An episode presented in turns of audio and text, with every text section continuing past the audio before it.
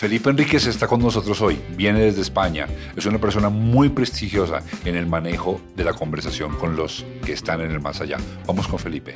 Uno cuando parte quiere encontrarse con sus padres, sus abuelos, whatever, ¿no? Y dentro de 200 años, pues un tataranieto tuyo quiere conectar con Mauricio y tu alma ya vino a la tierra tres veces más, no se borró tu existencia. ¿Qué es lo que más miedo has visto al morir en los que se mueren? Yo trato siempre de, de ignorar que vamos a estar frente a mucha gente. Hoy en día ya somos hartos. Pero queremos ser más. Para este momento queremos ser más, sí. Eso es importante, pero hasta este momento ya vamos, con, para este momento que salgamos al aire contigo, yo creo que ya estaremos llegando a los 40 mil suscriptores. Eh, y entonces, pues claro, yo no puedo ignorar del todo que eso pasa, pero trato de concentrarme en que estoy contigo. Claro que de todas maneras tengo que soltar información para que la gente, nuestros 40 mil suscriptores, tengan claro por qué nos conocemos y por qué estamos aquí. Entonces voy a hacer explícitas ciertas cosas. Estoy contento de verte, hace mucho tiempo no te veía. Y voy a contar que te conocí, tú sabes, te conocí porque una gran amiga nuestra que debería estar aquí sentada, pero me quedó mal, Sandra Figueroa, eh, me, nos presentó y, y tú eres, yo quiero que tú me lo digas bien porque no me quiero equivocar, porque quiero aclarar que esta conversación que vamos a tener parte de mi más profundo respeto por todo lo que tenga que ver con un ser humano. Quiero aclararlo porque pues podría pensar que, que, la gente la gente no sabe qué, qué posiciones místicas tengo yo. Entonces quiero esto es una posición de, de, de, una, de un respeto eh, inmaculado por la fe que aquí se va a conversar, independiente de que yo la siga o no. Okay. Eh, y yo te conocí en, en, un trabajo que, ¿cómo se llama ese trabajo, Felipe? Felipe Enríquez, ahí está el nombre. Felipe Enríquez viene de México, de España, trabaja en Colombia, ¿haciendo qué, Felipe? Mi trabajo específicamente es conectar, digamos que el mundo espiritual con el mundo terrenal.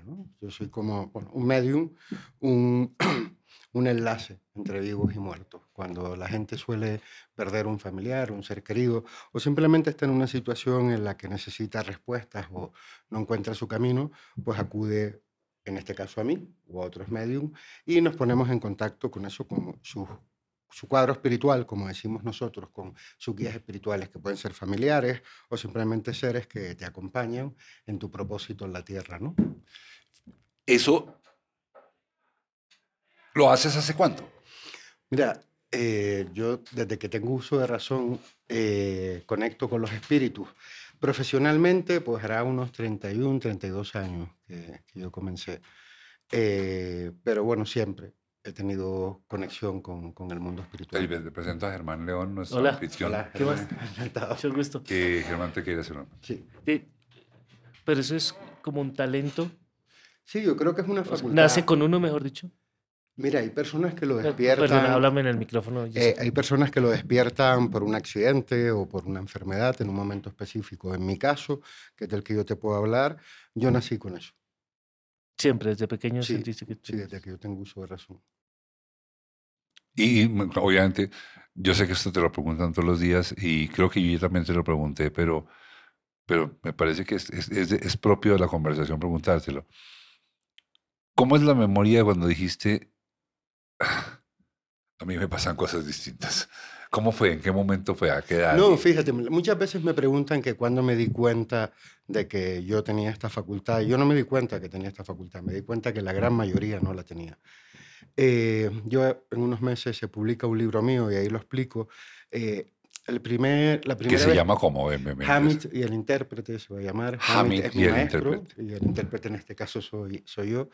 Eh, y ahí lo cuento en, en el libro. Yo recuerdo que tendría unos cinco años o así. Y yo estaba mucho tiempo en casa de mi tía. Y recuerdo con un familiar eh, de, de uno de mis tíos que apareció por allí. Y inocentemente recuerdo que fui hasta esa señora y le dije, oye, tu madre me dice que la medalla que estás buscando, una medalla de oro que era de su madre, está en tal cajón y no sé qué y no sé cuánto. Claro, la mujer salió despavorida, corriendo, gritando. En España había como un futurólogo muy famoso y ella fue diciendo, este niño es como este futurólogo. Y en aquel momento, la verdad que fue un poco traumático para mí porque, claro, la señora salió pero pegando gritos. Dos días después apareció con sus dos hermanas acorralándome para hacerme preguntas, ¿no? Había encontrado la medalla. Entonces, digamos que esa fue la primera consulta que hice a alguien, ¿no? Y también eh, yo recuerdo la muerte de mi abuelo, yo era un niño pequeño, y estaba justo fuera de su casa y vi a mi abuelo salir por una pared, ¿no? Y justo escuché el grito de mi abuela que se acababa de encontrar su cuerpo.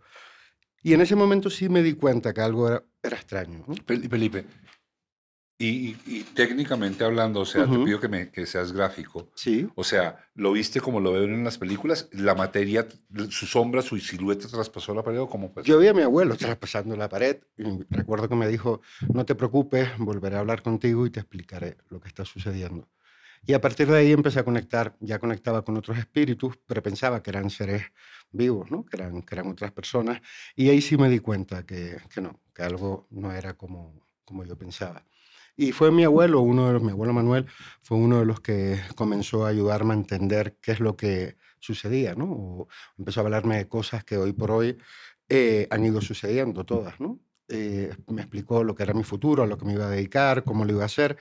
Y ahí tuve conciencia. Yo creo que tendría, no sé, seis, siete años realmente. Mauro, ¿puedo interrumpirlo? ¿Me puede interrumpir? Claro que sí.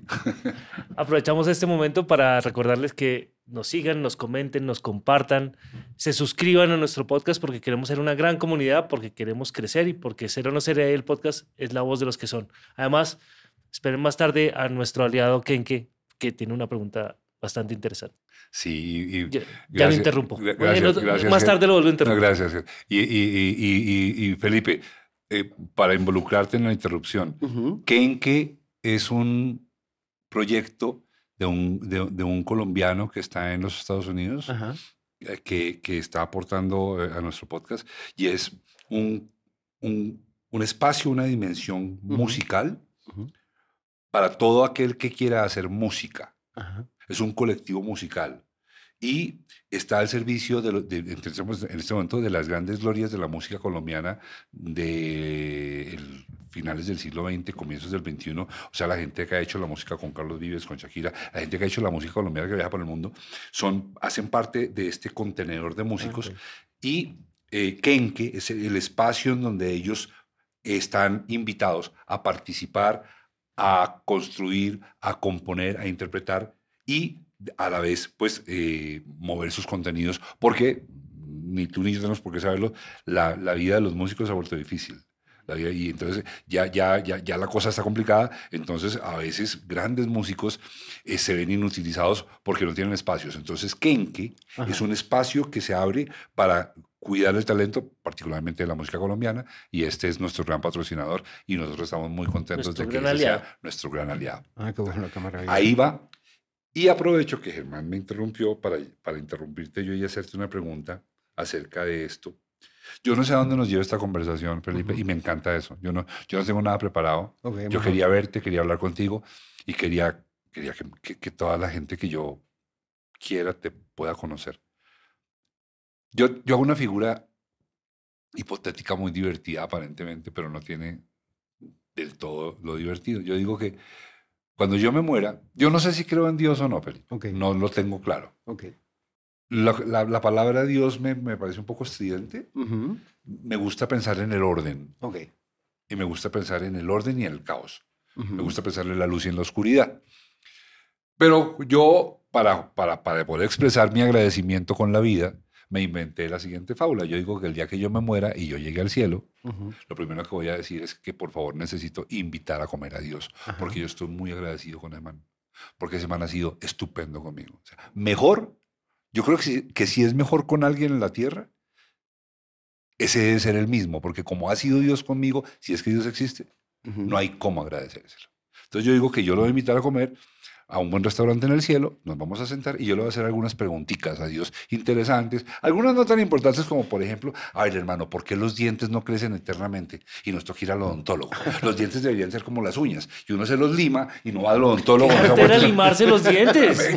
pero ¿por qué no lo hace? Pero si le pasa No, no, me, me destempló, me destempló. Es, más, es, más, es más harto irse al odontólogo, ¿o no? No, y, y, lo digo con todo no, el perdón porque- y amor por mi amiga No, el- el truco es buscar una odontóloga bonita. Alexandra es preciosa y ahí está el Alexandra, esposo. Alexandra. Ahí está el esposo. Pero no, no. Y la otra que, le- que- que yo le iba a preguntar a Dios, eh, eh, eh, una es esa, y la otra es, a ver, cuéntame este cuentico que te inventaste del amor. Está bueno. Está bueno lo del amor, la pasamos bien. Pero hazme el favor y me explicas cómo es que te inventas el amor y la muerte al mismo tiempo. Esa, esa explicación sí me la vas a tener que dar. Ujú, ujú. Y yo Mira, quiero que tú me hables si has pensado en eso. Hoy mismo con Alexandra Figueroa haciendo un live estábamos hablando de, de eso. O sea, la muerte es algo por, lo, por la que todos vamos a pasar, sin embargo, eh, es algo que se tiende a ignorar. Y yo le explicaba hoy a Ale, eh, la vida es como un gimnasio realmente. O sea, tú te puedes eh, matricular y no ir nunca y que no pase nada lo que es en tu cuerpo. Eh, puedes ir y decidir hacer pues, CrossFit o simplemente correr. Pues la muerte, el concepto de la muerte es igual. Cuando uno empieza a trabajar y a desarrollarse y a entender que Dios nunca está fuera, sino que está dentro de ti. A mí me encanta una anécdota de la abuela Margarita, una, una chamana, que ella siempre le decían, o sea, en una pregunta que le hicieron, ¿cómo se conectaba ella con Dios? Y ella siempre decía, pues no, yo no le pido nada a Dios, me lo pido a mí porque Dios está dentro de mí. Eh, con la muerte pasa lo mismo. Todos vamos a pasar por ello. Y si nos entrenásemos y entendiésemos que todos formamos parte de Dios, nos educan para querer a nuestra familia, a nuestros amantes, a nuestras parejas, a nuestros hijos, pero no queremos a nuestro vecino, no queremos, digamos, que al prójimo. Nos limitamos a amar aquello que creemos que forma parte de nosotros. Y si entendemos que todos somos Dios y entendemos que todos tenemos todas las respuestas dentro, quizás tú tengas unas, yo tenga otras, y las intercambiamos, podemos entender a Dios, podemos entender el concepto. Cuando yo era niño eh, y mi guía espiritual, Hamid en este caso, eh, me mostraba el universo, y cuando me han preguntado muchas veces cómo entiendo yo el universo, lo entiendo en un perfecto caos. O sea, en un caos que es tan armónico que cuando lo observas, cuando te pierdes en él, sabes cuál es tu sitio realmente. Y la muerte no deja de ser un despertar en la conciencia de Dios o en la conciencia del todo. Si me preguntas hace 20 años, yo te diría, pues, o hace 30, que creía que Dios era pues ese ser mayor que está ahí eh, decidiendo si te mandaba un regalo o una prueba un poco más dura. Hoy por hoy mi concepto de Dios es eso, es un todo, es una inteligencia. Y es una inteligencia en la que todos podemos formar parte simplemente con una decisión y es conectar con nosotros mismos. Y la muerte, pese a que nos enseñan eh, a vivir el duelo y no la celebración. Hoy con Alexandra Figueroa estábamos hablando de el Día de Muertos de México. O sea, yo le decía a todo el mundo tendría que vivir, aunque fuese una sola vez el Día de Muertos, porque culturalmente te preparas lo que es en México, a entender que hay ciertas fechas donde se abre un puente, una conexión. Hoy, por ejemplo, estamos en el solsticio de, de, verano. Los solsticios, los equinoccios, energéticamente son esas puertas que se abren ya desde la antigua Roma, con la representación del dios Jano, ¿no? que, que, mira a un lado y a otro, a, a ambos solsticios, eh, nos indicaban, nos enseñaban que esas puertas energéticas se abren para tener esa comunicación. Yo creo que casi todo el mundo ha soñado alguna vez con algún difunto. Casi todo el mundo ha tenido lo que es, eh, ¿cómo se llama? Una transmisión de pensamiento. O sea, esto que querías llamar, imagínate pues a Yesenia, y en ese momento te llama ella, oye, que te iba a llamar. A todos nos ha pasado alguna vez incluso entrar en un lugar y decir, qué mala onda, o qué buena onda, o qué mala onda me da esa persona, o qué mala onda me da la otra. Eso, digamos que es el lenguaje intuitivo, todos tenemos ese lenguaje. El problema es que no nos han educado ni para entender la muerte como un paso eh, al despertar de conciencia, ni para entender a Dios, porque desgraciado o afortunadamente lo único que hemos tenido son religiones y no lo que es un camino espiritual. No nos educan en la escuela eh, para podernos mover en la vida realmente y tampoco en la muerte. Entonces, cuando uno entiende que no hay nada oscuro en la muerte lo hablaba con, con, Aleja hoy, si miras un tarot, por ejemplo, pues la carta número 13, que es la muerte, ¿no? que es una calavera con la guadaña, cortando cabezas, coño, pues con eso todo el mundo tiene miedo a la muerte, pero si entiendes que no existe la muerte, si entiendes que simplemente te puedes proyectar en cualquier momento. Tú ahora mismo puedes estar aquí y yo puedo pensar que me estás escuchando y a lo mejor estás pensando en la pizza que te vas a comer luego. No estás en el presente, no estás en el ahora, estás en el futuro. O, por lo contrario, estás pensando lo que no hiciste ayer. Si estamos presentes realmente, estamos en esa conexión con el todo. El problema, te voy a decir, el pedo está, como en México, en que, coño, no estamos presentes y si no estás presente en ti, no puedes estar presente en Dios. Ya, ya, voy, ya, ya doy la palabra, porque no quiero que se me vaya esta, que esta es que me urge a mí. esta es personal. Sí.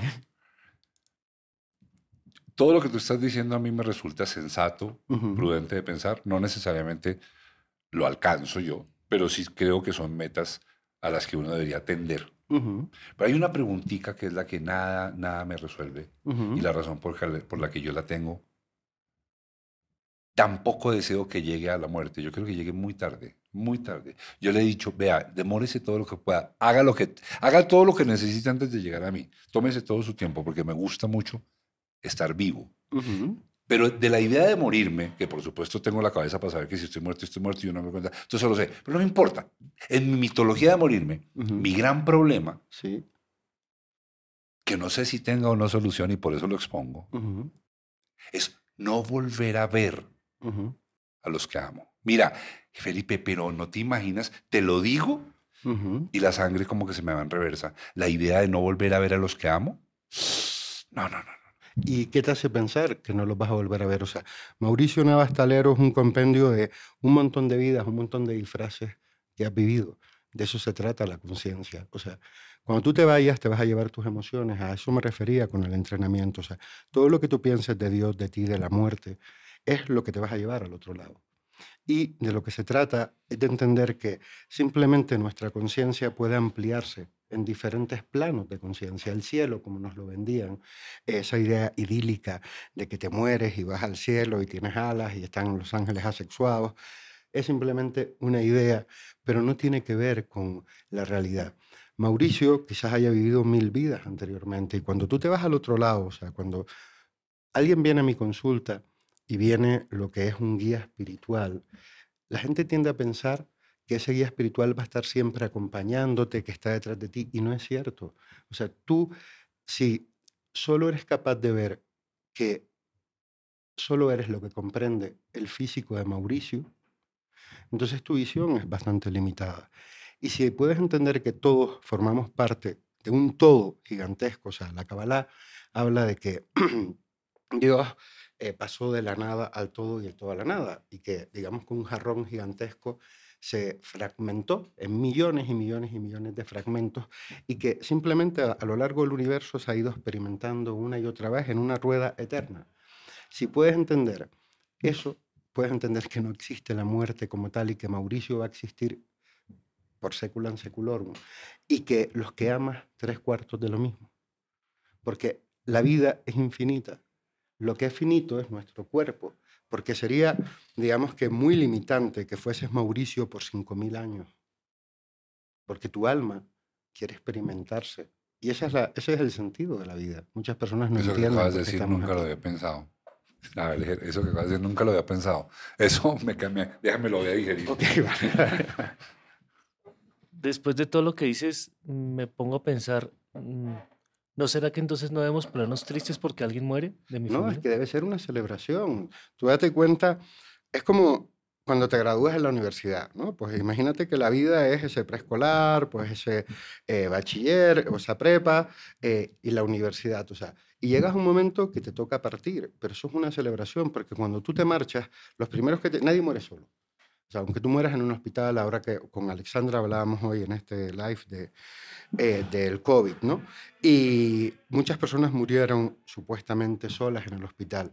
Yo durante unos años ayudé a mucha gente a morir en hospitales y sí eh, veía cómo esas personas que parecía que perdían la cabeza comenzaban a ver a sus padres, comenzaban a ver a otros que ya se fueron. Entonces, cuando tú llegas al mundo espiritual te reciben no solo tus familiares, sino tus guías que te acompañan. Entonces, eso es digno de una celebración. Porque tienes otra conciencia en esa conciencia eres capaz de ver, como hablaba antes de Jano, las dos caras. Eres capaz de ver a los que se quedan aquí y a los que están allí. Sí, realmente es así. Bienvenidos al momento Kenke.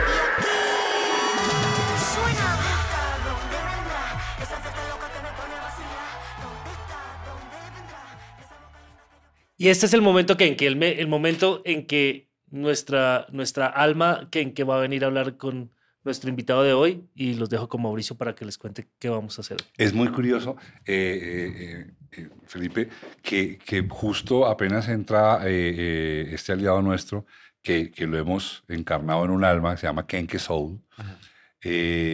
vengas tú, ¿sabes? Acabo de caer en cuenta, es muy curioso porque podrían venir millones de personalidades, pero... Y, y, y Kenke, Kenke Soul es el alma de este, de este conjunto de actividades que te cuento que hace este hombre en los Estados Unidos. Y lo llamamos Kenke Soul porque Kenke Soul es el alma de la música. Ujú. Y Kenke Soul siempre pregunta como desde el orden, como Ujú. desde, desde lo que significa la música. Él, él siempre trata de encontrar cómo, cómo es el orden de lo que hacen nuestros invitados y te tiene una pregunta. Ahí va. Hostia, Felipe, ¿de dónde has venido para estar aquí hoy? Ah, es que es que yo soy española, vos no sabías. Italiano también, más italiano que el linguini. ¡Ja! ¿Oíste? Te voy a decir una vueltica. Dijo antes Alighieri, si pillas mi acento italiano, ¿no? Alighieri. La Divina Comedia, que la verdad solamente se lee a través de los ojos de la muerte. O sea que según este italiano paisano pues, de Laura Pausini y todos esos grandes autores de la música italiana y esas cosas. Entonces, la muerte no es la nada. ¿O qué es lo que es, hombre? Háblamelo, manifestámelo. Yo soy la muerte. La muerte soy. Yo soy. Ahí te dejo pues. Ese es Kenke Soul. Y, y me encanta lo que te acabo de preguntar porque me, me sorprende. Sí, yo, ¿tú, tú te acordabas eso? Yo no lo sabía. Que, que Dante en la Divina Comedia dice eso. Bueno, entonces dale, pero ¿qué le dices a Kenke Soul? O sea, la muerte es la nada. La nada. Mira, te voy a decir una cosa. Los espíritus dicen que los muertos somos nosotros. Y los muertos somos nosotros y la nada seríamos nosotros porque no tenemos su conciencia. Solo tenemos, con- solo tenemos conciencia de nosotros mismos. Hasta que hacemos un trabajo espiritual de conectar primero con nosotros y a través de eso formar parte del, toro, del todo de manera consciente. Entonces, no sé si te contesto o le contesto a Kenke, pero sí, según ellos, los muertos somos nosotros. Y si estamos en la nada, si no tenemos el conocimiento. A mí me, a mí me gusta mucho eh, ilusionarme con de verdad no tener dudas sobre lo que dices. Es lo, lo que más me convendría. Y las dudas no las tengo desde un ángulo malicioso, no. Las dudas vienen de que, por supuesto, como además soy terrenal, concreto y virgo, quisiera que me lo dijeran, me mostraran el recibo y me dijeran, mire, sí, usted se muere y entonces hay un pasillo y toma a la derecha y ahí se sienta y sigue viendo a Yesenia y a Fernando y a... Sí, entonces ahí no habría ningún problema y este podcast de pronto sería sobre sexo, pero no sobre la muerte. pero como eso no viene así, la idea de preguntarte si es... eh, si es estimulante, me- a mí, porque yo quiero decir, pues sé que tú eres una persona de verdad entregada en serio a esta, yo, yo sé que no es una ciencia, pero lo tomas como tal, lo estudias como tal, lo respetas como tal. Y yo me, yo, yo, yo me quejo, yo me quejo de que mi mamá no, no se manifieste en nada, ¿sabes? Mi mamá murió hace exactamente 33 años y 3 días. Lo sé porque pues mi hija acaba de cumplir años, entonces no es que lleve la cuenta. Y yo a veces digo, ¿cómo me gustaría que... Y yo le digo, mamá, yo ya no me voy a asustar, ábrame una ventana, muévame una silla, tíreme una puerta, hágame algo, pero Hágame sa- cosquillas en los hágame pies". saber que está ahí. Y sin embargo, voy a hacer una, una vuelta aquí interesante, Felipe, porque yo sobre ese tema ahora no, no, no tengo urgencia de hablar. Pero sí le quiero preguntar a Germán. El papá de Germán murió en condiciones no, no, no naturales. Ujú. Y, y yo le preguntaba, Ger, ¿usted ha tenido alguna vez alguna presencia de su papá o algo? Eh, no. Que yo lo haya sentido, no, pero sí recuerdo que una semana después de, dentro de la semana después de su muerte, eh, mi ex esposa se, se despertó una, un, un día diciendo que eh, había sentido a mi papá parado en la puerta del cuarto mirándonos. Pero no, pienso mucho en él y eso, pero no he sentido una presencia. eh, sien- siento que, que, que si, si hay un espíritu que me guía puede ser él, él y mis abuelos, pero no, no he tenido ni con él ni con mis abuelos, que yo era muy cercano a ellos, eh, una, un momento de ese tipo. ¿Hay, hay alguna razón? Yo obviamente soy Felipe, ni, ni más faltaba que no estamos hablando de, de matemáticas ni de física, pero, pero seguramente tiene que haber por lo menos observaciones. Yo conozco personas que hablan mucho de que sus, Ujú. sus seres del otro Se les lugar manifiestan. se les manifiestan con mucha concreción y con Ajá. mucha claridad. Eh, ¿Mi mamá será que está brava conmigo? ¿O el papá de Germán? No, yo no, yo no creo eso. Como te digo, uno de los canales más claros son, es a través de los sueños. Eh, lo hablaba con Alexandra hace un rato también en este live. Mira, el antiguo paradigma, o cuando yo empecé a, a trabajar para otras personas, eh, los espíritus hacían mucho hincapié en que los que estamos vivos entendiésemos que la muerte existía. Hoy por hoy que estamos en, una, en un tiempo de cambio, eh, pues el, paradig- el paradigma ha cambiado, ¿no? Y es abrir nuestra conciencia para poder conectar con ellos directamente. Eh, yo lo explico así en mi consulta. Cuando alguien parte y tenemos apego, miedo, rabia o digamos que sensaciones de baja frecuencia, si lo llevamos a música eso sería heavy metal. Y si entendemos que los guías espirituales es una energía sutil, sería pues una música clásica. La música clásica siempre está ahí. El heavy metal es lo que no te la deja escuchar. Y eso es un trabajo con nosotros mismos. El velo, como decían los espíritus, pues cuando yo comencé hace 30 años estaba para que entendiésemos, o sea, esa separación es para que podamos hacer nuestro trabajo en la tierra. Y el trabajo es el regreso a casa. El trabajo, te digo, es volver a conectar con nosotros y a través de esa conciencia formar parte del todo. En nuestra mente, el ser humano, pues eso es Santo Tomás, ¿no? Que necesitamos pruebas. Y en su evolución, los espíritus nos dejan, ellos siempre nos están influenciando. Es como si alguien te susurrase. O sea, Germán quizás no haya visto a su padre en los sueños o no lo recuerda. Tú quizás no hayas visto a tu madre, pero estoy seguro que en momentos difíciles en los que les hayas podido pedir o los en, los que hayas necesitado ayuda, algo te guió o te empujó en una dirección. Entonces, esa, ese algo, yo entiendo que siempre son nuestros guías espirituales, pero recuerda que estamos en esa separación. Aquí, aunque podamos tener todos los títulos universitarios del mundo, realmente lo que nos hace crecer es la experiencia. O sea, tú puedes estudiar medicina y te vas a convertir en un gran médico cuando atiendas 5.000 pacientes. Pues lo mismo pasa con la vida y con la conexión espiritual, o sea, es a través de lo que vamos experimentando. Y te digo, estoy seguro, como tú asientes, que en cualquier momento fueron guiados por, por ellos. Pero el apego es lo que no nos separa solo de los seres queridos, es que nos separa de nosotros mismos, nos separa de Dios. Y son cosas que tenemos que ir, digamos que, puliendo y trabajando. Eh, ¿Existe, te pregunto, voy a mezclarte aquí con, con una afirmación que le leía a Osho en su libro Bliss, creo. Y él dice, o creo que no, sabes que fue en el libro Sexo. Ajá, muy bueno, por cierto. Él dice que los hombres, los hombres masculinos, tienden a preocuparse o tendemos a preocuparnos, para no excluirme, a partir de cierta edad de que la libido empieza a descender. Ujú. Y dice, dice em, Osho que es una, es, una, es una preocupación tonta porque lo que pasa es que el cuerpo se está preparando para la muerte, que es el, el- el último gran momento, dice Osho, y dice Osho eh, concretamente que en esa transición, si uno está preparado, si uno ha ido caminando con, con la certeza de que, de que ese es el camino correcto, en ese momento hay una gran entrega y dice Osho, no sé qué tan literal lo haya pronunciado, que va a ser el más grande orgasmo posible de la existencia, dice Osho. ¿Tú habías, habías hablado de eso? ¿Conocías esta historia? Sí, sí, además conozco el libro. Osho siempre decía incluso que cuando uno partía, yo tuve mucha eh, unión en su momento con la comunidad sannyasis, que son los discípulos de Osho, y él siempre decía que cuando uno parte tiene que ir a la luz que más miedo le dé, porque ese siempre es Dios. Entonces, eh, mucha gente no entiende eso. uno cuando parte quiere encontrarse con sus padres, sus abuelos, whatever, ¿no? Sin embargo, la partida al otro lado es nuestro encuentro con Dios. Y como todos mente en el universo, si, estudiamos el Kybalión, por ejemplo, pues la primera ley del Kybalión es que todos mente, nos hemos educado con miedo a Dios, con miedo a nosotros, con miedo a nuestros talentos naturales. Entonces, el querer solo encontrarte con tu madre, con su padre, con su padre, con, los que conociste, es limitar lo que es tu existencia en Dios. Por eso yo decía que fueses hacia la luz que más miedo te daba. Y sí, yo creo que el cuerpo nos va indicando realmente cuándo es el momento de, cruzar al otro lado. El problema es que no nos escuchamos. El problema es que queremos conectar con el todo y no conectamos con nosotros mismos.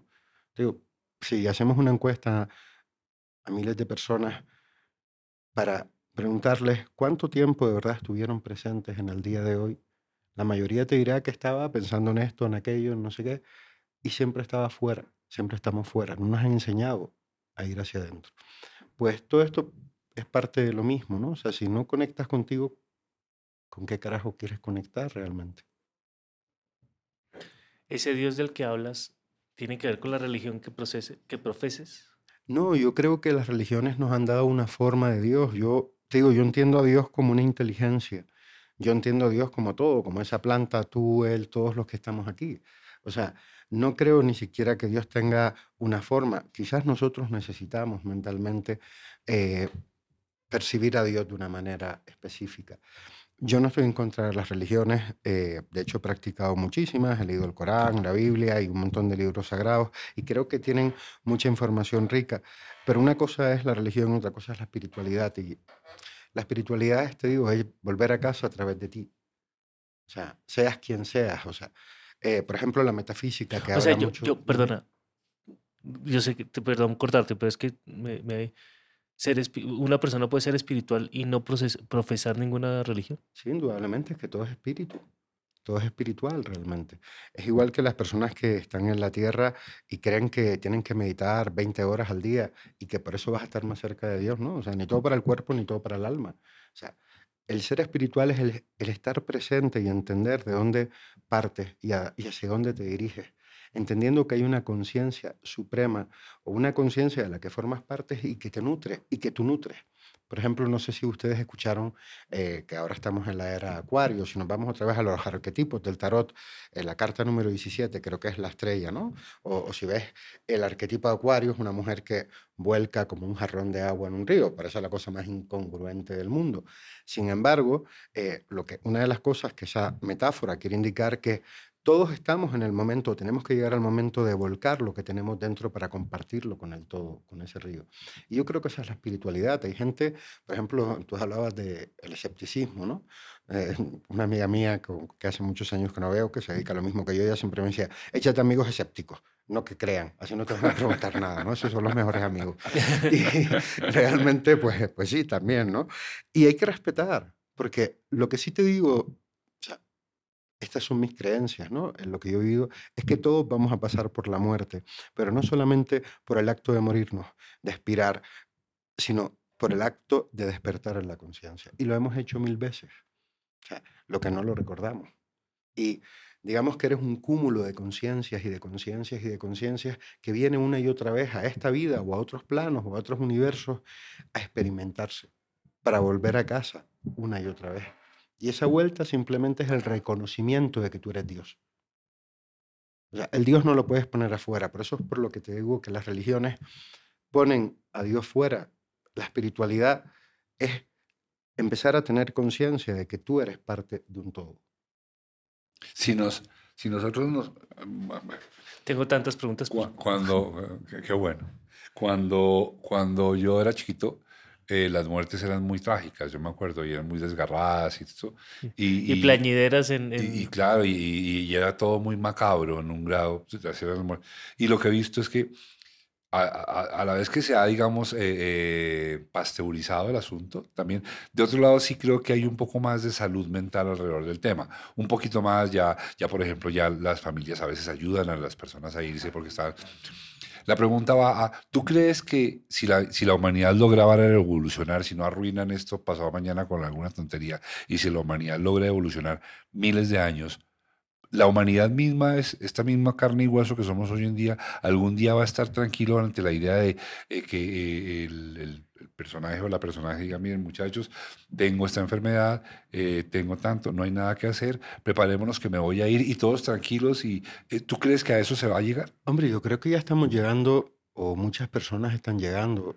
Mira, decía Samuel Hahnemann, que fue, digamos que el creador de la homeopatía, que no existe la enfermedad, que lo que existe es el individuo enfermo.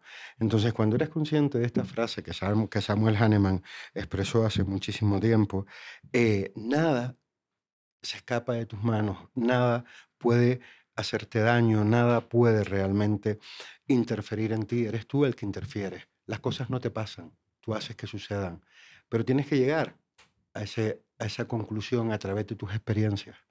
Y yo sí creo, o sea, yo, te digo, yo ahora tengo 48 años, empecé con 15 años a, a trabajar y sí he visto y he trabajado por todo el mundo y seguiré trabajando por todo el mundo, ver un cambio, y un cambio evolutivo, o sea, de, de aquel dolor, de ese desgarro, de, de ese miedo. Y hay mucho cambio y hay muchas personas que ayudan a, muchísimos niveles.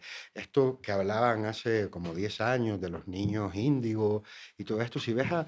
Yo veo gente joven y cuando digo joven, adolescentes que a mí me dejan con la boca abierta. O sea, porque tienen una conciencia, pero mucho más allá que a lo mejor nosotros con la edad que tengamos. Tendemos a pensar que los jóvenes no tienen conciencia y que además son de una manera determinada porque vivimos a través de hacer generalizaciones, generalizaciones, pero no, la gente está, los niños que nacen ahora mismo están despiertos. Hace dos días en una consulta hablaba con alguien que su hijo le decía, no, yo fui tal persona en otra vida y que empezaba a decirle un montón de cosas que su madre se quedaba con la boca abierta, pero no de asombro de la locura, sino de lo específico y lo real de lo que le estaba contando. Entonces yo creo que vamos para allá. Sí creo que vamos para allá realmente. Y si entendemos que digo que la muerte es lo mejor que te puede suceder cuando se acaba la vida, o sea, porque la vida es un regalo. Hay personas que no quieren estar aquí, hay personas que están deseando no volver a encarnar. Si no entiendes ni siquiera que la vida es una oportunidad y un regalo, pues claro, tampoco vas a entender que la muerte es lo que le sigue, que es otro regalo mucho más amplio que este. Porque cuando naces, naces, entre comillas, sin conciencia. O sea, se borra de dónde vienes, pero cuando partes, vas hacia la conciencia. O sea, es como si esa imagen de Dios te estuviese esperando con los brazos abiertos. Y como ese padre, ¿no? O esa madre que, que te da un abrazo diciéndote con su mirada que te comprende y que te ama, pese a lo que le hayas contado, lo que hayas hecho. Ger, Em, sí, dentro de muchas preguntas que tengo, eh, eh, tú has hablado que, que como que las personas reencarnaran, Sí, ¿cierto? sí. Pero hay un, me surge un problema matemático a mí, y es que cada vez somos más humanos. O sea, más Ajá. cantidad de humanos en el mundo. Sí, he o sea, escuchado eso muchas veces. sí. se generan más, a- más almas, espíritus, no sé cómo se llame, eh, cada vez, o, o, cogem- o, o también hay, o sea, cada vez somos, hay más animales, hay más personas, hay eso. Supongo que en algún momento se tiene que generar alguna, o se dividen, o, o qué pasa. Mira, eh, hace muchos años recuerdo en un congreso eh, que yo daba una ponencia y los espíritus eh, siempre sostienen, ahora hay muchas teorías que hablan de esto, y es que nosotros pertenecemos como una especie de semialma que se divide en ocho pedazos. Y esto quiere decir que a lo mejor tú estás viviendo en China en otro cuerpo, o sea, parte de tu alma, en- seguro que en China no sería Pepito, ¿no? Pero en Pepito y en otros planos incluso de conciencia o en otros universos. Eh, muchas personas dicen, bueno, me han dicho eso, cada vez somos más, pero si Dios es infinito y podemos ser muchos más, o sea, todavía estamos en la idea de que existe este planeta con vida o que solo existe esta realidad. Pero, pero entonces lo que estás planteando es que Sí, todos somos uno. Indudablemente. Y hasta que no lleguemos a ese concepto, pero no eh, mentalmente solamente, sino a sentirlo, eh, pues estaremos perdidos ¿no? por el desierto. Todos somos uno. Por eso te decía que, o hablan de que Dios es amor. eh, cuando eh, Mauro hablaba antes de el tema del amor, fíjate qué idea tan pequeña tenemos del amor que parece que solo podemos amar a, a nuestros amigos, a nuestros hijos, a nuestra pareja. Carajo, si entendiésemos que el otro también eres tú y que lo que tú proyectas, por ejemplo, con una idea, imagínate, racista, xenófago, xenófoba, cuando insultas a alguien, eso es una proyección de ti hacia el otro. Entonces, imagínate si estamos unidos, que eres capaz de proyectar en el otro lo que tú no eres capaz de ver en ti. Y cuando entendamos eso, nuestros problemas van a desaparecer realmente, Entonces tú te estás haciendo algo mal a ti mismo cuando matas a una persona. indudablemente. Te lo estás haciendo a ti. Y no con esta idea tan eh, de moda que es el karma, que parece que alguien se cae en la calle y alguien dice, ah, el karma porque me hizo eso, que es una idea bastante distorsionada del karma. Todo lo que El hagas a los karma demás, no puede ser haciendo a inmediato. ti. No, y pudiera ser inmediato en el sentido, o sea, es que le, le adjudicamos al karma como si fuese ese Dios que viene a juzgar y que te viene a castigar. Y es que Dios no, no te castiga, estamos en libre albedrío. O sea, indudablemente lo que le haces a los demás lo vas a hacer a ti, te lo haces a ti. Y si vives con desprecio hacia los otros, créeme, es un reflejo de ti mismo. Y si eres capaz de pararte y escuchar cómo te hablas en tu cabeza, entenderás que eso que le haces a los otros lo haces contigo todo el tiempo.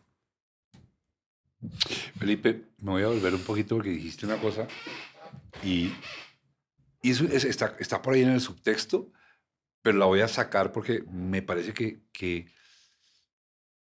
pucha, qué bueno lo que puedas decir sobre eso. ¿Qué, qué debería hacer yo desde tu punto de vista, como papá, o como mamá, o como educador?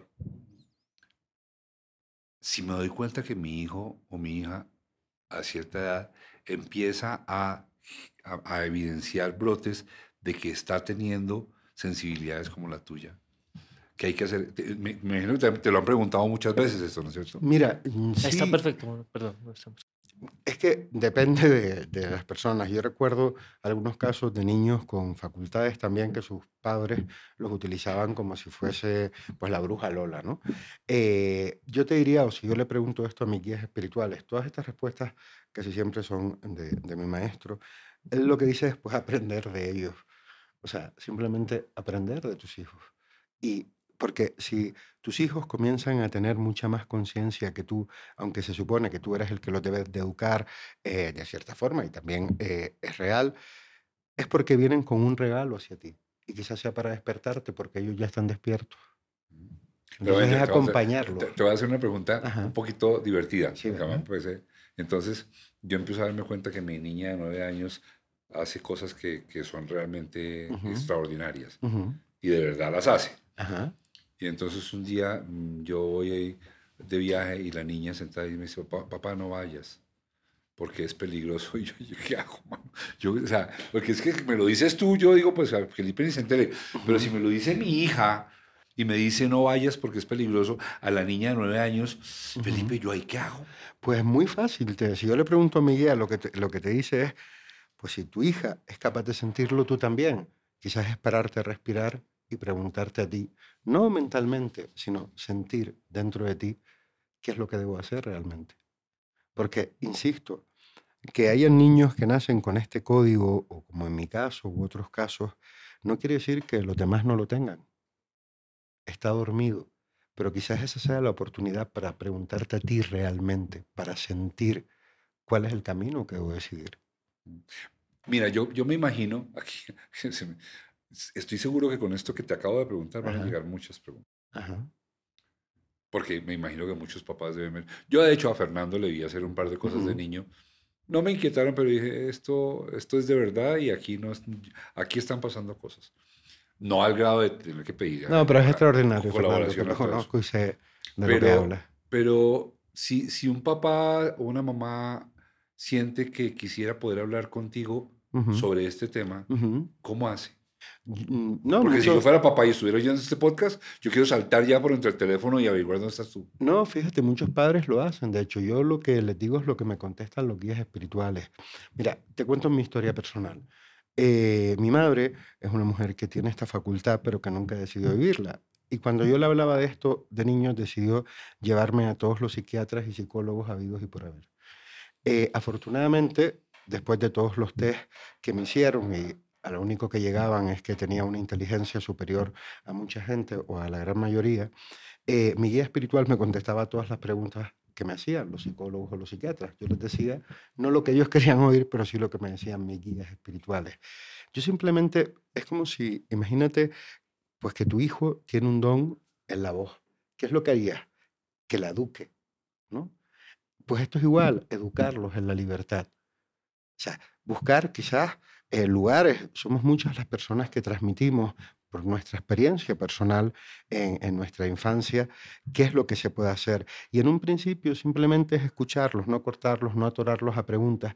Y sí te digo que aprender de ellos, porque te aseguro que si dejas de preocuparte y prestas atención o, pones tu foco de atención en eso extraordinario, va a despertar algo en ti.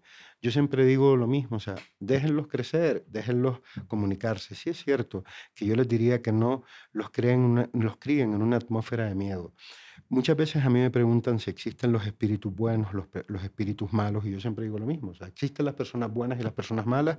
Hay gente que es capaz de violar a un niño o matar simplemente para quitarte un celular. Pues también hay espíritus de baja frecuencia.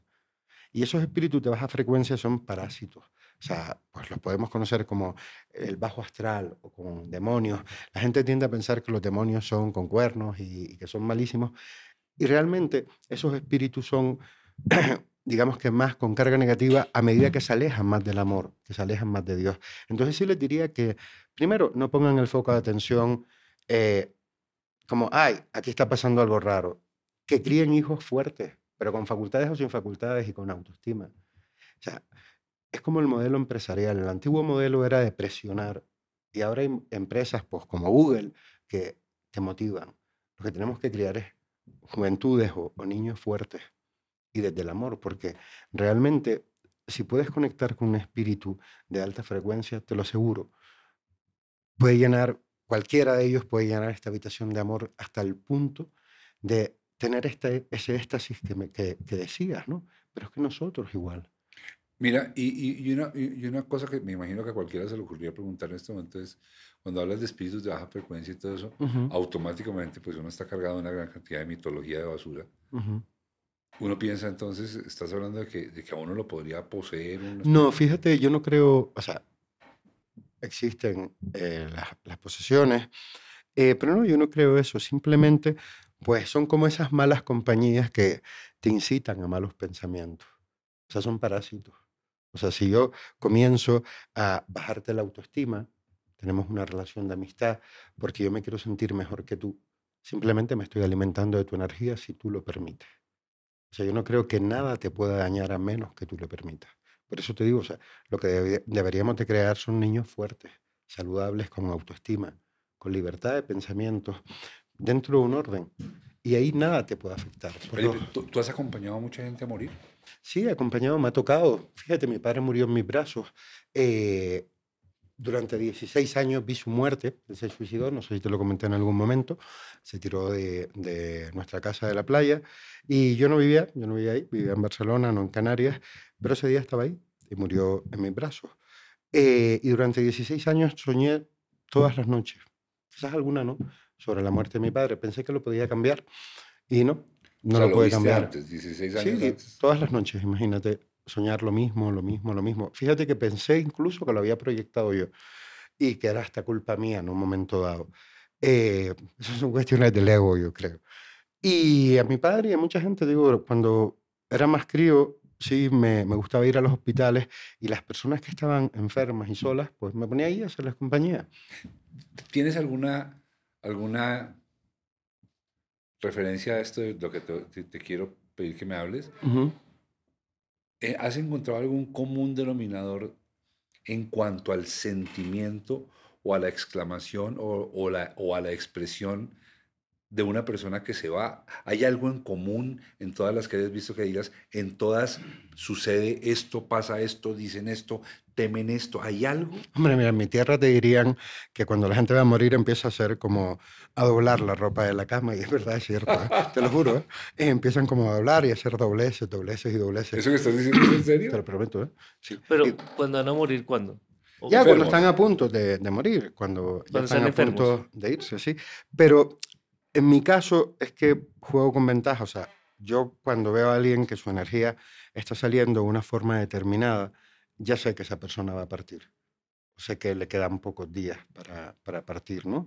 Eh, y cuando mucha gente se queda como senil o empieza a perder un poco la cabeza, que empiezan a hablar con sus padres, con todo esto, ya les están preparando, porque fíjate que este fenómeno de, de la partida, ¿no? Es- en cada caso diferente. Y hay personas que están tan agarradas a la vida, no porque quieran vivir, sino porque no quieren morir, que necesitan como ir perdiendo lo que es su mente y van observando a esos guías espirituales que se les van acercando como diciéndole, oye, estoy aquí, o sea, no desaparecido. Y eso sí es un denominador común que últimamente me he encontrado mucho. Espérate, que es que me, te estoy poniendo atención, pero lo que dijiste me dejó esquiladeado. Porque quieren, no porque quieran vivir, Sino porque sino no porque no quieren morir. Espérate, Sí. despacito, no pases por ahí tan rápido, pucha. Sí, pero Eso es, eso es, eso es la, la- expresión más breve y más concreta de lo que, es una vida zombie, ¿o ¿no? Sí, un muerto en vida, ¿no? Hay mucha gente que, que funciona así. Y últimamente más porque viven delante de una pantalla perdiendo un montón de años y perdiendo un montón de momentos que pueden llenarse de la realidad. Y sin embargo estamos cada vez en una vida más plástica. Y Ya, no, es, y no es que no quieran, no es que no quieran morir, no es que no quieran, no es no quieren vivir, lo que no quieren quieren es morir. que no y es cierto, morir. ¿verdad? Ahora que hablaste del, del Día de los Muertos en México, Ujú, yo todo esto te lo pregunto basado en lo siguiente, y es que yo, yo sé, yo sé cuánto has estudiado todo esto y cuánto lo has vivido. Ujú. Entonces, tengo claro que tú no eres el asistente personal de Dios No, como para darme no, las no. respuestas del universo. Está claro, ¿no? Porque si acaso, eso, porque no, ¿qué, qué tal? Entonces me vas a contestar lo que no contestó la Biblia, me vas a contestar todo. Pero sí, sí, sí has pensado mucho y has estudiado mucho y has oído a mucha gente. Eh, y, y- y- y que no se me olvide, voy a volver a la pregunta anterior, la que te- porque no, no, no- siento que no te capturé la respuesta. Ajá. Yo quiero averiguar a qué le tiene la, gente miedo cuando se muere, pero te la dejo ahí suspendida y voy acá. Hablaste del Día de los Muertos. Y en la tesis del Día de los Muertos de México, de los mexicanos, básicamente lo que yo entiendo Sí. es que la verdadera muerte es el olvido. ¿Eso es verdad? Hombre, eh, si hablábamos antes tú de tu madre, Germán de su padre, o sea, si él sigue manteniendo a su padre en su corazón y tú a tu madre, indudablemente esa conexión está ahí. Te lo quiero explicar y voy a ver si soy capaz de explicártelo. Porque antes intenté explicarlo y no, no, no fui capaz. Si podemos entender, tú imagínate que, puedo agarrar esto, ¿verdad? Que esto es tu alma y que tu alma en una vida pasada vivió en Florencia y que eras un señor pues que se dedicaba a hacer zapatos y que tenía una familia. Y resulta ser que te fuiste al otro lado, ampliaste conciencia y una parte de esto, quizás este botón dijo, pues voy a aparecer otra vez en la tierra y voy a ser Mauricio Navastalero. El que alguien, quizás un tataranieto tuyo, tenga una foto de aquello que fuiste en Florencia, sigue conectando con esa conciencia de lo que tú fuiste, pero aquí estás, digamos, como Mauricio. Si te lo explico de esta manera, imagínate que ese alguien de Florencia viene a hacer una sesión con un medium, no viene aquel personaje que tú viviste, viene parte de la conciencia de lo que fuiste, que pertenece a un todo y que cobra forma para que una persona como yo diga, pues este señor era así, así, así, o se llamó tal, tal, tal y tal, y de esos mensajes, y entienda a esa persona que los está recibiendo que hay otra vida, que hay algo más allá. Sin embargo, Mauricio, que está aquí, el día que se vaya, pues a lo mejor Fernando puede conectar con la conciencia de Mauricio. Pero tu alma tiene un montón de conciencias de todo lo que fue. Y están ahí todo el tiempo, ayudando a Mauricio, porque hay un bagaje en el alma, hay un montón de conocimiento, el que tú puedas escribir. Por ejemplo, a lo mejor pertenece ese don a tres vidas atrás y lo trajiste aquí. O sea, el alma tiene un montón de disfraces de un montón de vidas. Y cuando esa conciencia necesita comunicarse con los que están aquí, se pone el traje de Mauricio, luego se lo quita. Se pone el traje de aquel que fue en Florencia. No sé si me explico bien. No fácil, pero voy a tratar de decirte lo que entendí Ujú. para ver si, si me, arrim- me arrimé un Y a ver si yo entiendo también. A ver si lo que yo iba traduciendo mientras hablabas es que aparentemente el asunto es que somos un todo, Una totalidad que se fragmenta para buscar la reunión. Entonces en la fragmentación aparentemente estamos separados, pero hay una tendencia a la reunión para volver al todo. Sí, es que estamos en el todo. El que, los que creemos que estamos separados somos nosotros. Digo, nos han enseñado a buscar a Dios fuera. Nos han enseñado que lo único de lo que formamos parte es de nuestro clan familiar. Y todo eso es mentira. Eso son ideas que necesitamos aquí. Si entendemos que todos somos un clan y que, te digo, Mauricio existe o coexiste con el todo gracias a que antes de Mauricio fue un montón de personajes más. Y todos esos personajes fueron aportando un granito y un granito y un granito para que tú existiese. Eso podemos llamarlo como el ADN energético. Luego tenemos el ADN físico. Por eso creemos que pertenecemos solo a un clan. Si dentro de 200 años, imagínate que tú te vas dentro de 30 años, ¿no? Y dentro de 200 años, pues un tataranieto tuyo quiere conectar con Mauricio y tu alma ya vino a la tierra tres veces más, no se borró tu existencia. De ahí no sé si ustedes hablaron, escucharon hablar alguna vez de los archivos acásicos. Es como si hubiese una gran biblioteca de todo lo que hemos sido siempre. Y cobra vida simplemente con el llamado. O sea, volviendo a conectar con el origen de la pregunta, ahí, ahí es donde tiene sentido el ser recordado. Ujú, claro. ¿Y qué pasa si eres olvidado? Sigues existiendo en el todo y seguirás existiendo infinitamente. Y otros te recordarán porque volverás a elegir una familia donde nacer para seguir cumpliendo aquello que quizás no aprendiste. Siempre vamos a ser parte de algo aquí en la tierra y somos parte del todo consciente en el otro lado. Porque por eso la gente no entiende la reencarnación. Por eso esa pregunta de él de que cada vez somos más y más. Y seremos más seguramente. O sea, y podemos estar aquí y en otros lugares. O sea, tú ahora mismo te digo, puedes estar, te digo Yesenia, porque es la única pareja que conozco, aparte de, de Alexandra, pensando en Yesenia o con, con ella en su mente y que ella esté recibiendo esa energía y que ella piense en ti en este momento, porque es la transmisión de pensamiento. Pues lo mismo pasa con nuestro ser. Está en todos lados. Por eso te decía antes que hay un velo y ese velo cree que somos esto nada más, que somos esta piel, que pertenecemos a una familia nada más. Y es absurdo, pertenecemos al todo. No sé si, si te lo aclaro o te lío más. ¿Entendió? Sí, que no ha entendido. Es es difícil de digerir. Más que todo Sí, porque fácil uno, no ti- es, fácil no es. me costó uno- muchos uno tiene años, sus pero- prejuicios, además. Se, Sí, se para claro. desde sus propios prejuicios Claro. para, para entender muchas cosas. ¿A ti, te- a ti la gente te pregunta mucho de Dios, como si tú supieras, o sea, un poco tu oficio y tu prestigio hoy en día, eso es muy importante señalarlo, eh, hace que la gente te, así sea inconscientemente, te homologue con un sacerdote, por ejemplo. Mira, yo siempre he huido de todo eso. O sea, yo no quiero ser un gurú, no quiero ser un maestro, no quiero guiar a nadie. Yo soy un medio. Y simplemente doy la información. De hecho, ni estoy en el poder de la verdad. Y mis creencias, eh, a- como las de todos, ¿no? A medida que voy creciendo, tanto en lo personal como en lo espiritual, se van modificando. ¿Sí?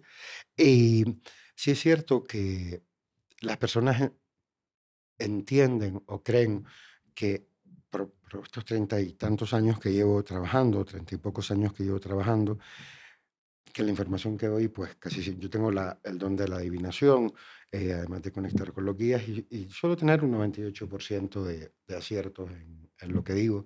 Y sí me ven como una autoridad, pero a la hora de contestar, te digo, el tema de Dios, no recibo muchas preguntas. La gente lo que quiere hablar con sus espíritus porque no entienden todavía que somos parte de un todo, ¿no?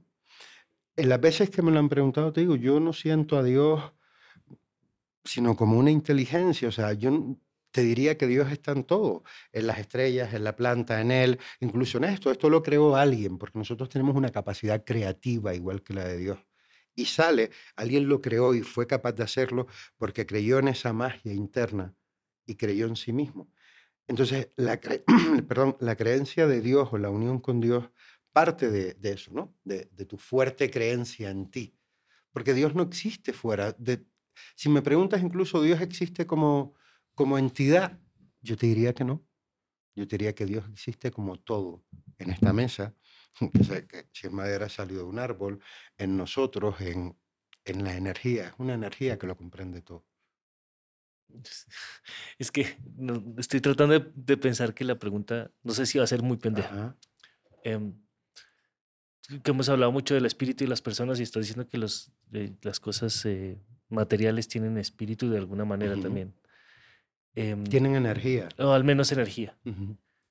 Eh, estamos en un momento en el mundo en el cual, en las circunstancias que están pasando alrededor en términos Ujú. tecnológicos, la gente está preocupada porque va a perder su trabajo, porque nos van a dominar las máquinas, todo eso. ¿Eso nos va a quitar energía? ¿Eso. ¿Eso pelea contra esa energía? Eso ya te quita energía si estás pensando que tienes un futuro atroz, ya te quita energía y ya no es la inteligencia artificial, eres tú. No, Y- pero estoy hablando si la energía... Entiendo ese pedazo, pero Ujú. la inteligencia artificial Sí. nos, nos va a quitar espíritu a nosotros los humanos. No, va- espíritu no te puede quitar porque eh, incluso la inteligencia artificial la ha creado un programador. O sea, sigue siendo una extensión de la mente de alguien y del proyecto de alguien y de la energía de alguien. Y es que nadie, nada, nadie te puede quitar lo que no tienes, porque es que no es tuyo, formas parte de. Y lo que no vamos a poder es desaparecer nunca. No sé si te contesto. Mm, Sí, sí, claro que mi pregunta iba más como, ¿debemos preocuparnos de que existe la, la- la inteligencia artificial? Mi guía Desde tu espiritual, punto de vista. mi guía espiritual dice, las plantas deben de preocuparse porque hayan plantas artificiales. No creo que una planta se vaya a preocupar, entonces no, debemos de seguir creciendo. Mira, hay un, hay un poema que es el poema que, que me ayudó a construir toda mi vida desde niño. Yo lo cargo conmigo todo el tiempo. Está conmigo todo el tiempo. Yo lo tengo frente a mi escritorio. eh, está en la ducha. Ah, mis hijos lo oyeron todos los días, que es El If, de Rudyard Kipling. Eh, es el único poema que realmente yo conozco a fondo, no conozco más para decir que no se trata de que yo sea muy intelectual, ¿no? Ese me lo topé porque me lo topé. Y la última estrofa del If, después de que te- el If arranca poniendo condiciones para la vida. La primera estrofa, para, para, para que todos entendamos de qué hablo, dice, si cuando todo está perdido puedes el alma levantar, y aunque los tuyos te denigren, no haces caso de su maldad. Si cuando todos de ti duden, puedes en ti mismo esperar, sin que la espera te fatigue, ni enflaquezca tu voluntad. Y sigue así, condiciones, condiciones, porque de hecho, if es la- el, el sí condicional del inglés. Y, si- y sigue, termi- sigue- y pone una cantidad de condiciones acerca de cómo, es- cómo, cómo es una vida buena, hablando como, como lo dice Fernando Sabater, la vida buena. Y termina diciendo, dice, si 60 segundos de avance te bastaren para saldar en el balance de tus días el minuto implacable y fatal. Y se termina diciendo, tuyo el mundo entero será, y una cosa más grande, hijo mío, un hombre serás. Lo digo porque yo, yo leo esto desde que tengo nueve años y lo leo, y lo leo, y lo leo, y lo leo, todo el poema. Y esto me ha generado una, una revelación, este, esta verso me generó una, una- una revelación que a mí me gusta mucho. Y es, yo ya sé que la muerte puede llegar aquí. Se cayó este muro y llegó. Y yo quiero estar al día. Yo no quiero tener miedo de que se me quedó una deuda que ya no voy a poder pagar y que le voy a causar sufrimiento a alguien por cuenta de que yo no fui lo suficientemente ordenado. Dicho esto. Vuelvo a la pregunta que te dejé hace rato. ¿Qué es lo que más miedo has visto al morir en los que se mueren? Mira, es que, eh, te digo, para mí lo que más he visto es el miedo a- al proceso de morir. Pero sí es verdad que hay espíritus que se quedan atorados. Y atorados no quiere decir que no lleguen a la luz o que no lleguen a, a tener conciencia. Y es el apego, el dejar a los otros atrás. O incluso te digo, gente que ha estado, me tocó con varias personas que ayudé a morir, que lo único que hacían era maldecir la vida, pero que hasta el último minuto se agarraban de, las sábanas de su cama y no querían morir, por el miedo a desaparecer, por el miedo a no existir. Y te diría que ese es el miedo más grande que he visto, el dejar de existir. Y cuando eres consciente de que estás pasando al otro lado y comienzas, por ejemplo, no sé si alguna vez leyeron el libro de, del doctor Raymond Moody, él es un psiquiatra famoso que en los finales de los 70 hizo una investigación de las experiencias cercanas a la muerte. Él no creía en nada de esto, conoció a otra medium y empezó a hacer su investigación psiquiátrica con eso. Y hablan pues del túnel, de, de la luz, o muchas personas que vuelven. O sea, y es que lo percibes, o sea, cuando vas a partir, cuando estás ya en esa fracción de, de- de hacer tu última exhalación, estás viendo el otro lado. Pero si hay seres que se quieren agarrar hasta el último momento, no de la vida, sino de los que dejan aquí. Cuando ya pasas y eres consciente de que vas a estar incluso más presente que físicamente, abandonan el miedo. O sea, te hablo desde el proceso de partir e incorporarte al otro lado. Pero no sé si te contesto con esto. Sí, sí, sí, sí. Me, me contestas, me contestas mucho. Eh, a mí, a mí este, este, este, este verso de, de Kipling, a mí me da, me da mucho orden, ¿sabes? Yo cuando entendí este, esta frase, entendí que, que es como un libro de contabilidad que yo quiero siempre que, tener en negro y no quiero tener nada en rojo. Porque ahí entendí, quiero oír tu opinión sobre esto. Y ya pues me, me toca dejarte ir porque estás cansado. ya es muy tarde y vamos cerrando. Pero, ah, que antes de hacer la pregunta, sí. Edwin. Este pequeño corte es para recordarles que se suscriban, le pongan like, eh, lo comenten, lo compartan. Eh, aprovechen que vamos a leer los comentarios porque vamos a hacer nuestro after party y vamos a, a decir qué opinamos sobre los comentarios que ustedes nos digan en, en la caja que está abajo.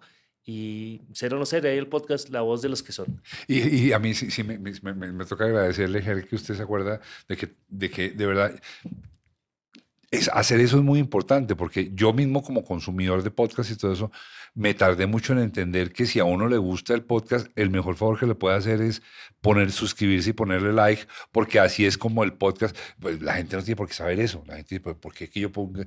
La gente no tiene por qué saber que cuando nos hacen, nos, nos ayudan a que YouTube monetice, entonces podamos pagar el tiquete de Felipe como hemos pagado directamente de las Canarias para que venga hasta acá. Esto es todo gracias al, sus- al suscribirse. Nos podemos ahí. comprar una pizza para no morirnos de hambre. Felipe, entonces, eh, vuelvo a decirte. Ah, y, perdón, y es gratis. Ah, y es gratis, así, Además, suscribirse no es gratis. nada. Y poner el like es gratis. Sí, y mandar un comentario también es gratis. Gratis, y, si nos regañan, nosotros nos aguantamos el regaño y se No, los publicamos. Mira, y no solamente, sino que aprendemos también. Sí, sí, sí, aprendemos. Felipe, eh, creo que, que es que es que ah, eh, este podcast ha sido una- un salpicón, lo has notado, ¿no es cierto? Ujú. Yo creo que, que es lo que te pasa con todo el mundo. Yo creo que acerca del tema que, en el que tú eres experto y conocedor y estudioso y sensible, no hay un orden. El, el orden es, es, es- es la necesidad de cada cual, ¿no es cierto? Es, es la angustia de cada cual. Voy a, por supuesto, en, en- en en- la caja de comentarios van a estar todas tus redes sociales para no gast- gastar eso. Recuerda las de ingeniería mental también. Por supuesto, ni más faltaba, no, no. Yo, yo, yo tengo una amiga en peligro, en peligro porque no vino al podcast, pero voy a contentarme con ella. Eh, y, pero estoy seguro que, que, que las personas que nos están oyendo y que nos van a ver por mucho tiempo, porque lo lindo del podcast es que nunca se acaba. no- Va a ser infinito como a todos nosotros. Eh, están desesperadas por hacer muchas preguntas de las que ni siquiera nos arrimamos, Germán y yo, porque sobre esto siempre hay un sentir de angustia, siempre hay un sentir de yo necesito saber algo que se me quedó por allá embolatado. Y eso es posible, uno puede encontrar de repente a través de una persona como tú, no necesariamente tú, una persona con tus sensibilidades y dones, uno sí puede llegar a encontrar esa, esa sensación de, ok, estamos en paz. Mira, yo atiendo, lo sabes, muchas personas al día. Y sí te digo que después de 30 años, yo he visto milagros en la vida de la gente. Si tú te metes en mis redes sociales eh, y ves los comentarios de la gente, hablan de milagros que no hago yo, o sea, que, hace, que hacen ellos al conectar con sus guías espirituales. Solo pensar o solo piensa que hay personas que cuidan a sus padres o cuidan aquellos que partieron con todo el amor del mundo y se quedan con la sensación de que no hicieron lo suficiente. y que venga un guía espiritual. Yo en mis sesiones, eh, tú lo sabes también, no quiero preguntas hasta el final porque no quiero que nadie me condicionen. Eh, y todas las preguntas quedan contestadas, el 98 o 99% antes de que la otra persona hable la boca para dirigirse a mí. ¿Sabes lo que es que puedas quitarte esa carga de creer que no hiciste lo suficiente o incluso debe ser eh, cuando pierdes a alguien de una enfermedad eh, y entiendes que era su momento, que era la manera. Y entiendes además que todo esto, aunque lo creemos real, no es real. Vivimos en una ilusión. Porque, como te decía, ellos consideran que los muertos somos nosotros. Y cuando conectamos con el otro lado, formamos parte de la realidad. Entonces, ahí se te cura el alma. Y eso lo veo todos los días. Da igual al país que vaya o al continente que vaya, lo veo todos los días. Y sí, claro que sí, o sea, el milagro se da siempre. Honestamente, siempre se da.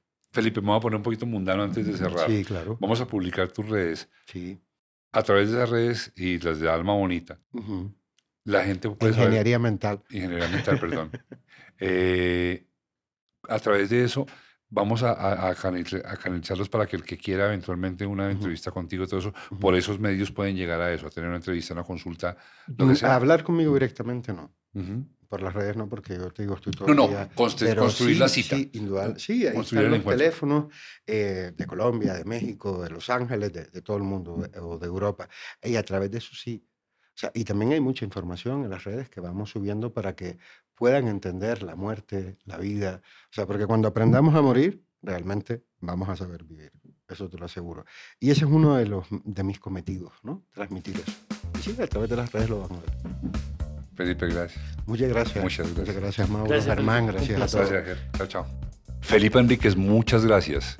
Es un tema, para mi gusto, delicado, frágil, de altísimo respeto. Y bueno, Felipe nos deja una cantidad de dudas que me gusta tener, como de esas de que, de que seguimos aquí con los que amamos y que los que se van siguen con nosotros. Felipe, yo te creo, yo te quiero creer, nos conviene creerte por lo pronto, que ojalá así sea, en ser o no ser, ahí el podcast, la voz de los que son y de los que dejaron de ser. Nos vemos, chao, chao. Antes de despedirnos del todo, nos interesa que sepas cuál es el equipo que trabaja en este podcast. En la presentación y dirección está Mauricio Navas Talero. En la producción de audio y locución, Germán Daniel León. Producción general, Evelyn Tamayo. Realizador audiovisual, Edwin Cano. Edición de audio, Isabela Rincón. Diseño de logo, Germán Daniel León III. Diseño gráfico, Pablo Barragán. Social Media, Daniel Cetina. Community Manager, Mayra Montaño. Postproducción de video, Juan Esteban García y Arturo Cubides. Coordinación de postproducción, Angie Barros Martínez. Gestión digital en YouTube, Fernando Navas Civic. Arte visual, promos digitales, Manuela Puentes. Diseño gráfico de redes, Diego Guío Martínez. Música por el maestro Camilo Correal. Este es un contenido de Valencia Producciones. Si te gustó este podcast, danos like y suscríbete. Así te enterarás de los siguientes episodios. Y si no te gustó, mándaselo a tus enemigos. Igual nos sirve que nos escuchen. Muchas gracias. Chao. Este podcast se puede ver también en YouTube. Se puede escuchar por Spotify y todas las plataformas de podcast que existen y que lleguen a existir.